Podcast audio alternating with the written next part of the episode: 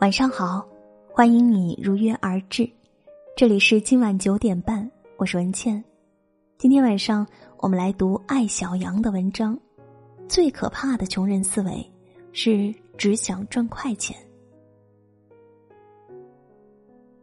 财经作家吴晓波接受 Valence 访谈，自称典型的长跑选手。吴晓波曾任上海复旦。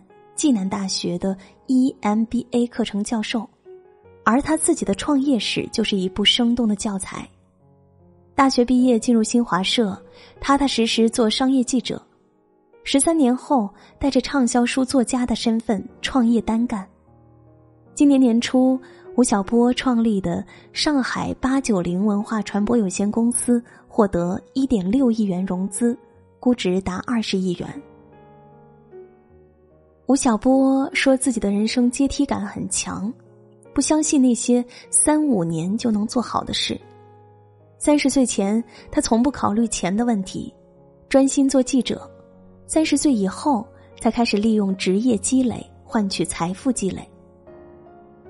如果说一个人的贫富是他的思维方式决定的，吴晓波的思维方式就是典型的老火漫威式。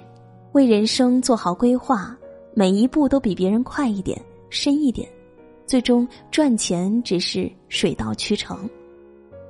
阿比吉特·班纳吉在《贫穷的本质》一书中提到，富人与穷人思维最大的区别是，当大家同时得到一笔钱，穷人会去买好吃的东西，注重当下的快乐，而富人则去买有营养的食物，注重健康的投资。所谓富人思维，其实很简单，就是相信时间和积累的力量。我投资人今年四十多岁，大家看到最近几年他的财富暴增，却很少有人知道他从大学时就开始经商，跟几个同学一起倒卖生活用品、印小杂志、拉广告，有成功的经验，也有失败的教训。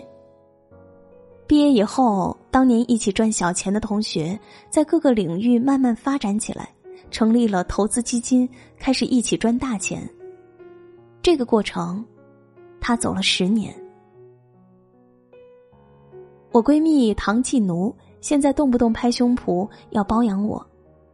十三年前，我们都是穷杂志撰稿人，他的淘宝店是从卖二手杂志开始的，因为给杂志撰稿。会收到很多的样刊，他把它们挂到网上卖。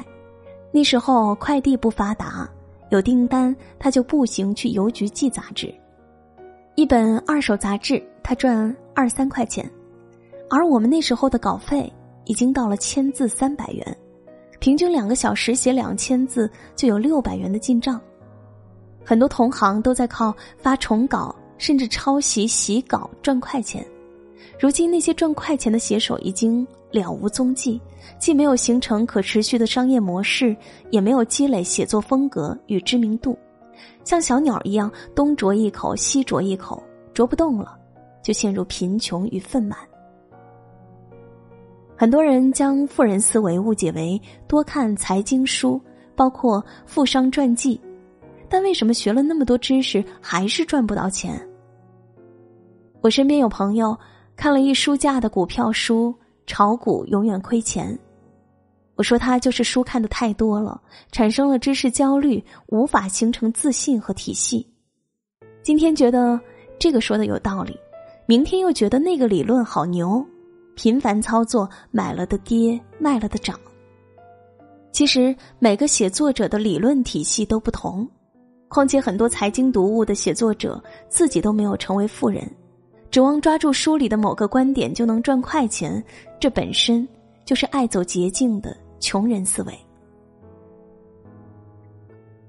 越是在穷人的圈子里，越容易流行一夜暴富的神话。在他们眼里，有钱人都是一夜之间从地里长出来的，所以他们瞧不起自己手里做的事情，没有长远的人生规划，不愿意从最擅长的事情开始经营自己。残酷的事实却是，一个社会商业越发达，赚快钱的机会越来越少，赚快钱的风险也越高。这几年，内容制造成了互联网创业风口，很多陌生的名字忽然与百万、千万的资产联系在了一起。然而，你忽然看到的这些暴富的人，与吴晓波一样，都有一个完美的人生阶梯。视觉志创始人沙小皮在采访中回顾自己在内容创业中走过的坑。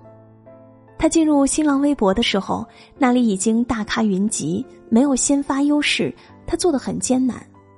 腾讯开始做微博，他立刻入驻，通过良好的内容与平台的支持，粉丝增长很快。可惜所托非人，腾讯这一块业务没有做起来，他的努力也成了炮灰。后来，他在这些失败的内容创业中积累的经验，闪闪发光的移植到了微信公众号上，一炮而红，成为全国头部大号之一。十点读书在成为十点读书之前是微博每日好书推荐，咪蒙在成为咪蒙之前，人生指南混在屎尿屁里的独特写作风格已经持续了十年。黄彤彤在传统媒体做了十几年采访记者，才有了现在资料最扎实的公众号“黄小姐与蓝小姐”。对世界了解越少，越容易看到一夜暴富、一夜爆红的神话。如今，在自媒体领域赚钱的人，只要你愿意花时间去了解，会发现大多数都在相关领域默默积累了几年，甚至十几年。相信赚快钱的神话，其实是穷人的自我麻醉，因为不愿意付出长期努力，懒得分析自己、正视自己、做人生规划，所以宁愿相信，只要机会来了，人人都能赚快钱。世上最痛苦的事，就是看到自己终将一事无成，然而又恰恰是这种自我麻醉，注定了一生穷。人生是建高楼、起大厦，坐飞机、热气球，那叫旅行。除了少数的投胎小能手，大多数人走出大学，仅仅开始打财富的地基。这个阶段最重要的三件事是：尽自己最大可能去好平台，不要过分在意薪资高低。好平台的标准，一是平台大，在行业内领先。二是平台不大，有行业前景，两者兼备更好。不计回报的多做事，多尝试。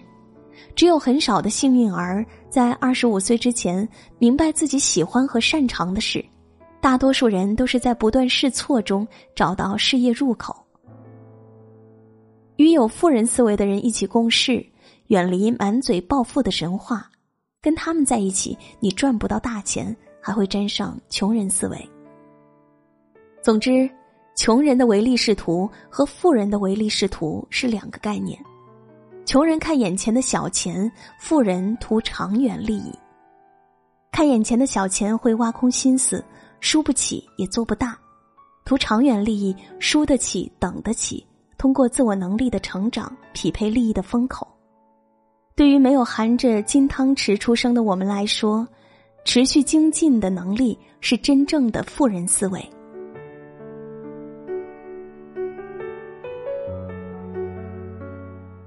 今晚的分享就是这样，感谢收听。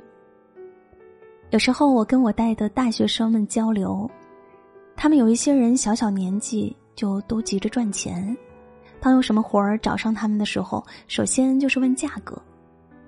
记得我读书的时候，什么都做。只要和专业相关，而且不问报酬。我在广播电台做了三年主持人，前一年呢是完全没有工资的。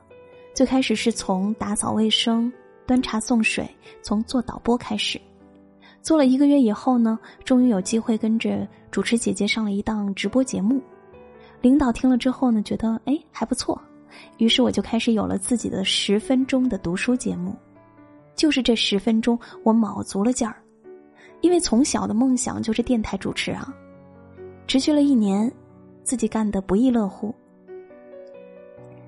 第二年的时候呢，领导每个月给了我两百块钱的工资，可能也就够我的交通费和吃饭的费用。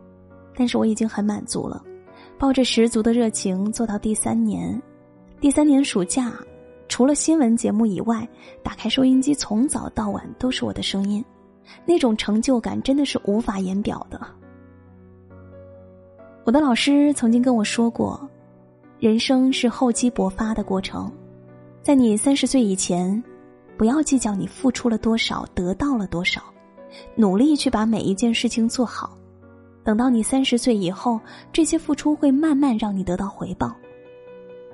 所以我赞同这篇文章所说的：不要只想着赚快钱，一切都要脚踏实地，认认真真做好手头的每一件事情。你首先想到的不是赚钱，而是把事情做好。感谢你关注微信公众号“今晚九点半 FM”，我是文倩，希望你能够将。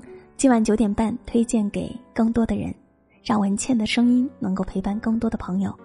文倩在小龙虾之乡湖北潜江，祝你 what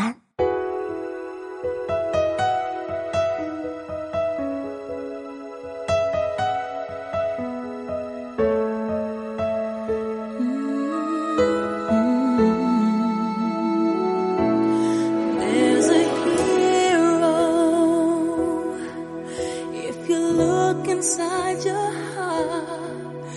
You don't have to be afraid of what you are. An answer. If you reach into your soul and the sorrow that you know will melt away.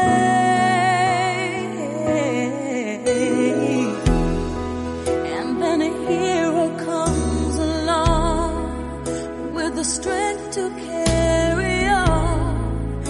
And you cast your fears aside and you know you can't survive. So when you feel like hope is gone, look inside you and be strong and you'll finally see the truth that a